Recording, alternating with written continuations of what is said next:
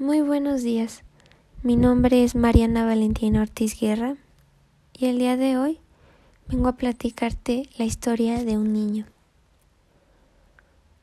Un niño nacido el 15 de enero de 1929 en Atlanta, Estados Unidos.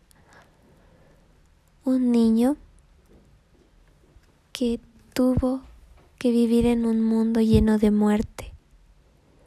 Un niño que tuvo que ceder su asiento en un autobús a una persona que tenía un color de piel diferente a la suya.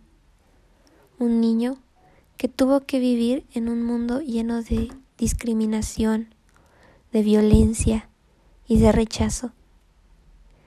Y si ya se imaginaron o ya lo adivinaron, estoy hablando de Martin Luther King Jr. Martin Luther King Jr. fue un pastor y activista estadounidense quien luchó por los derechos civiles de los afroamericanos. Y ustedes se preguntarán, ¿cómo comenzó la iniciativa de este personaje por luchar por los derechos de esas personas? Si muchas de estas que sufrían los mismos tratos se quedaban calladas. Martin Luther King Jr. era el hijo de un pastor bautista, por lo que él conocía la religión o las creencias cristianas. En ese tiempo, a mucha gente con un color de piel diferente se le negaba todo. Se le negaba poder tener una buena educación, se le negaba comer en ciertos lugares, se le negaba vivir de una cierta forma, en sí se le negaban ser libres. Y bueno,